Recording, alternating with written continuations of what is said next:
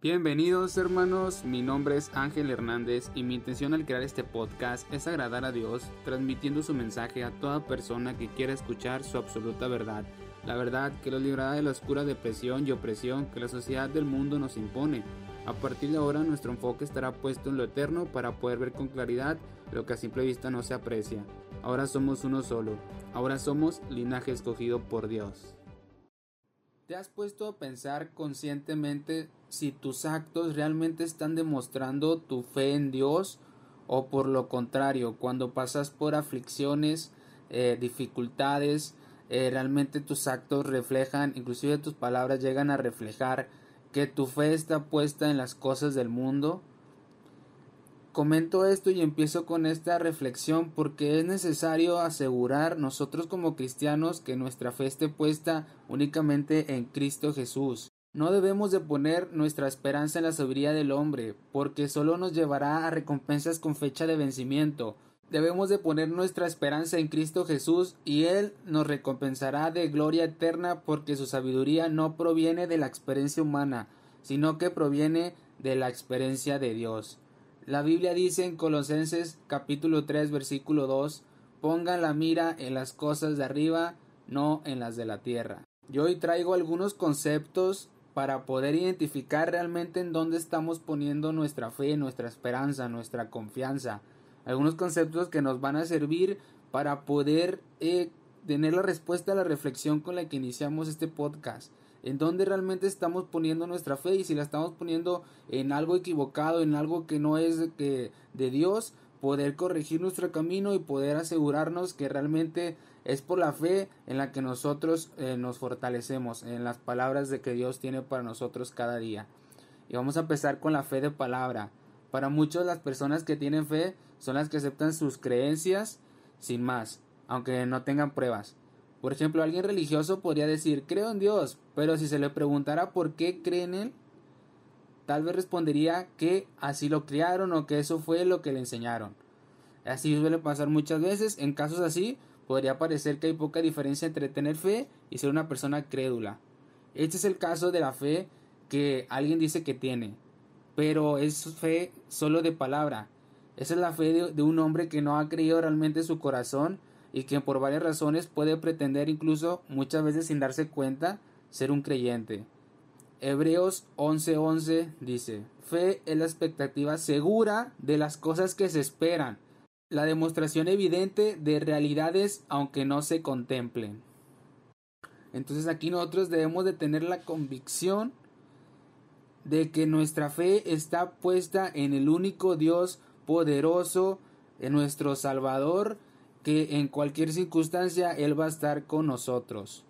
Debemos de tener esa convicción y tener expectativa en las promesas que Él tiene para nosotros.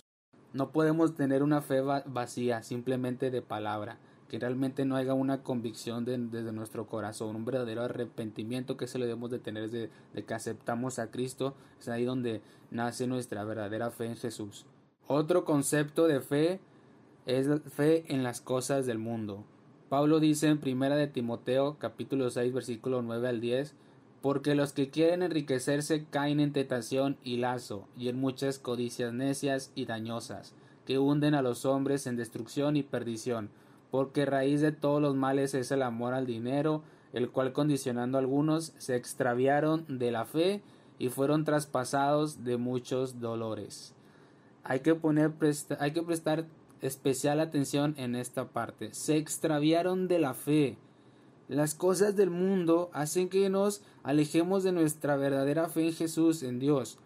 El amor al dinero también se puede volver como la esperanza en tener, oye, tengo la esperanza de que mañana me cae un depósito y esa es mi fe. Y la fe está puesta en el dinero, no está puesta en que Dios es tu proveedor y que si mañana no te cae un depósito, Dios va a estar ahí contigo, como quiera, proveyéndote y nada te va a faltar. Entonces, cuando empezamos a poner las cosas en el mundo, en, la fama, en, llamar la atención, en casas, objetos de valor, bienes que son buenos, pero ahí no debe de estar nuestra fe. Primero debemos buscar el reino de Dios y lo, vendrá, lo demás vendrá por añadidura. Dentro de esta misma rama está la fe en el conocimiento, en la sabiduría, en la ciencia. Como les dije, No hay que apoyarse en la sabiduría humana porque es en base de experiencias limitadas, experiencias con fecha de vencimiento. Hay que apoyarse en la sabiduría de Dios. Con eh, fe en el conocimiento es fe en la ciencia. Primera de Timoteo capítulo 6 versículo 20 dice, Pablo le dice a Timoteo, guarda lo que se te ha encomendado y evita las palabrerías vacías y profanas y las objeciones de lo que falsamente se llama ciencia. Nosotros debemos evitar las pláticas sobre cosas que en nada nos ayudará a ser mejores cristianos, mejores hijos de Dios. Evitar argumentos científicos que se oponen al conocimiento de Dios. Si no hacemos caso de esas cosas, estaremos guardando lo que se nos ha encomendado como hijos de Dios. La palabra más segura, el Evangelio. No nos estanquemos en argumentar cosas que nos impidan dar el Evangelio, en cosas que nos hacen alejarnos más de cumplir lo que se nos ha encomendado. Debemos de dar nuestro testimonio de vida, de dar el mensaje que rescata vidas del infierno, debemos de hacer temblar el infierno con el poder del Evangelio. La Biblia dice en Romanos capítulo 10 versículo 17, así que la fe proviene de oír y el oír proviene de la palabra de Dios. Eso es lo que debemos de buscar oír siempre, algo que aumente nuestra fe. ¿Qué es lo que va a aumentar nuestra fe? El oír la palabra de Dios. Fuera de esas cosas van a hacer que nos estanquemos en fe, en cosas del mundo, en una falsa fe, en una fe que no trae salvación al mundo otro tipo de fe, esperanza, confianza en las personas. Sobre el tema de confiar en los demás, el rey David es el mejor. Dijo, mejor es confiar en el Señor que confiar en el hombre. Mejor es confiar en el Señor que confiar en príncipes.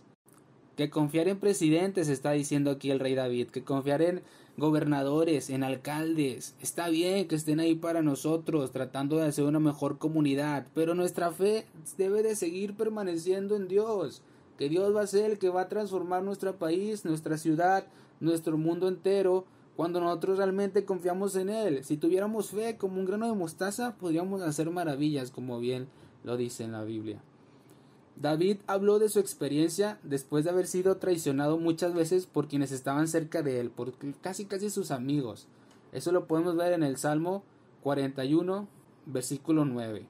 Pero en lugar de amargarse, el rey David eh, consideraba por naturaleza a todas las personas como poco fiables y que no merecían su tiempo, aprendió y enseñó una verdad muy simple. la gente pecadora nos falla, pero siempre podemos confiar en Dios.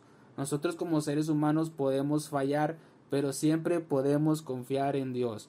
Nosotros a lo mejor podemos llegar a un punto de no mostrar misericordia, pero nosotros podemos seguir confiando en un Dios misericordioso que siempre estará para nosotros a pesar de todo. Cuando no consideramos a Dios relevante con respecto a nuestras preocupaciones y lo mantenemos en nosotros, nos lo quedamos, nos lo guardamos, nos costará que en la palabra de Dios nos volvamos infructuosos que vaya, que fallemos en la palabra de Dios. ¿Por qué? Porque nos vamos a tener acumulado todo para nosotros. No, no vamos a estar poniendo las cargas realmente en Dios, en Jesús, que Él nunca nos va a dar una carga que no podamos soportar.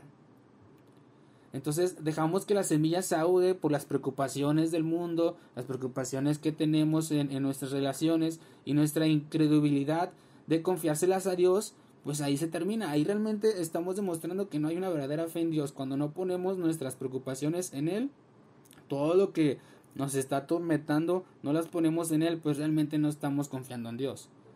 Ahí nuestra confianza quién está, pues en nosotros mismos tal vez. Aquí a lo mejor no es en las personas, pero es en uno mismo. Es donde también debemos de evaluarnos, de tomar conciencia de que ni nosotros somos personas limitantes, mañana hoy estamos, mañana a lo mejor no, Dios siempre va a estar, Dios nunca cambia, es más fácil agradar a Dios que agradar al mundo, eso es lo que yo he estado, llegué a la conclusión, ¿por qué? Porque nosotros como humanos estamos en constante cambio y necesitamos, el cambio es bueno, bueno hay cambio malo también, pero Dios siempre sigue siendo el mismo, Dios es estable, su amor siempre es el mismo para con todos, para todos los que ponen su fe en Él. Así que pongamos nuestras preocupaciones en las manos de Dios, pues Él tiene cuidado de nosotros. Lo dice en Primera de Pedro, capítulo 5, versículo 7. La fe en Cristo es la piedra angular del cristianismo, es nuestra piedra, es nuestra base, la fe en Jesús. Sin demostrar fe y confianza en Dios no tenemos lugar con Él. Creemos la existencia de Dios por la fe. Realmente cuando alguien nos pregunta, oye, y Dios esto y Dios otro, va a haber un punto donde nosotros no vamos a tener respuesta, pero debemos de decir, oye, si te dije, si supiera todo de Dios, ¿para qué tendría fe? La fe es necesaria porque por eso mismo debemos de confiar en Dios. Cuando tú pones la fe en Dios, porque si realmente supieras todo, pues ya no sería fe, realmente es una realidad, lo sabes. Por ejemplo, sé que ahorita voy a comer porque ahorita ya tengo la comida aquí. Ya no es fe, ya, ya la estoy viendo. Pero cuando no sabes qué vas a comer, porque no tienes la comida, entonces es ahí donde realmente acciona la fe. Entonces creemos en la existencia de Dios, confiamos en Dios por la fe. Tenemos convicción en eso y tenemos la esperanza en Él. La mayoría de las personas tienen un concepto vago, inconexo de quién es Dios. Muchas veces están ahí por insemita, o sea, ponen el contexto de Dios, el concepto de Dios en base a la religión. ¿Por qué? Porque eso es lo que se ha inculcado, es lo que tenemos culturalmente arraigado, pero debemos acabar con eso. El contexto de Dios es que su amor es incomparable, es inexplicable y solamente experimentándolo podremos realmente conocerlo más. Pero les falta la reverencia necesaria para su posición exaltada en sus vidas. Lo que necesitamos, reverencia necesaria para tener una posición exaltada en nuestra vida de Dios. Estas personas carecen de la verdadera fe necesaria para tener una relación eterna con el Dios que nos ama. La fe nos puede fallar a veces, somos humanos, pero debemos de redireccionar de inmediato. Hay algún momento donde dice, ay, me detectaron esta enfermedad, el doctor dice que me quedan tres meses, pero tú debes de seguir poniendo tu esperanza en Dios. O hay veces donde, por ejemplo, situaciones graves, duras, donde nuestra fe se ve mermada, nosotros debemos de seguir confiando en Dios. Nos pueden detectar alguna enfermedad incurable, algún virus que no, no haya solución todavía, y el doctor y la ciencia y la medicina y el mundo podrá decir que ya nos queda, el tiempo se ha acabado, que nos queda poco tiempo de vida. El mundo podrá decir lo que quiera, nosotros vamos a decir amén en el nombre de Jesús. ¿Por qué? Porque debido a que es el regalo de Dios dado a, sus hijos, la fe en Cristo Jesús, Él provee tiempos de prueba y de dificultad para demostrar que nuestra fe es real y para afilarla y fortalecerla.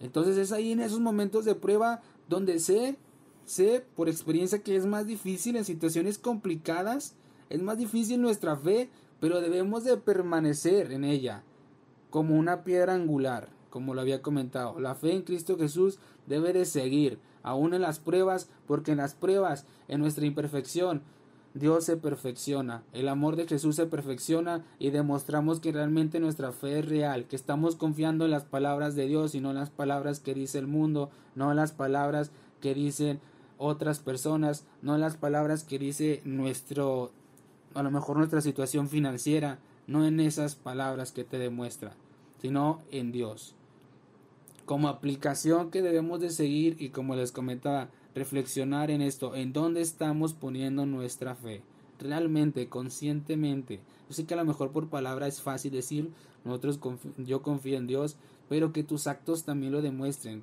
Pon tus actos conscientemente y demuestra que realmente confías en Dios. Esto es porque Santiago nos dice tenerlo por sumo gozo, porque la prueba de nuestra fe produce perseverancia y nos madura, aportando la evidencia de que nuestra fe es real. Santiago capítulo 1 versículo 2 al 4. Aquí lo que nos enseña es que no debe ser extraño para nosotros pasar por pruebas y dificultades, porque a través de las pruebas Dios trata con nosotros. La prueba de nuestra fe produce paciencia, es decir, el fruto de pasar por dificultades y terminar victoriosos es que nuestra, es que nuestra paciencia es fortalecida. Por tal motivo, es muy importante esto y con eso acabo.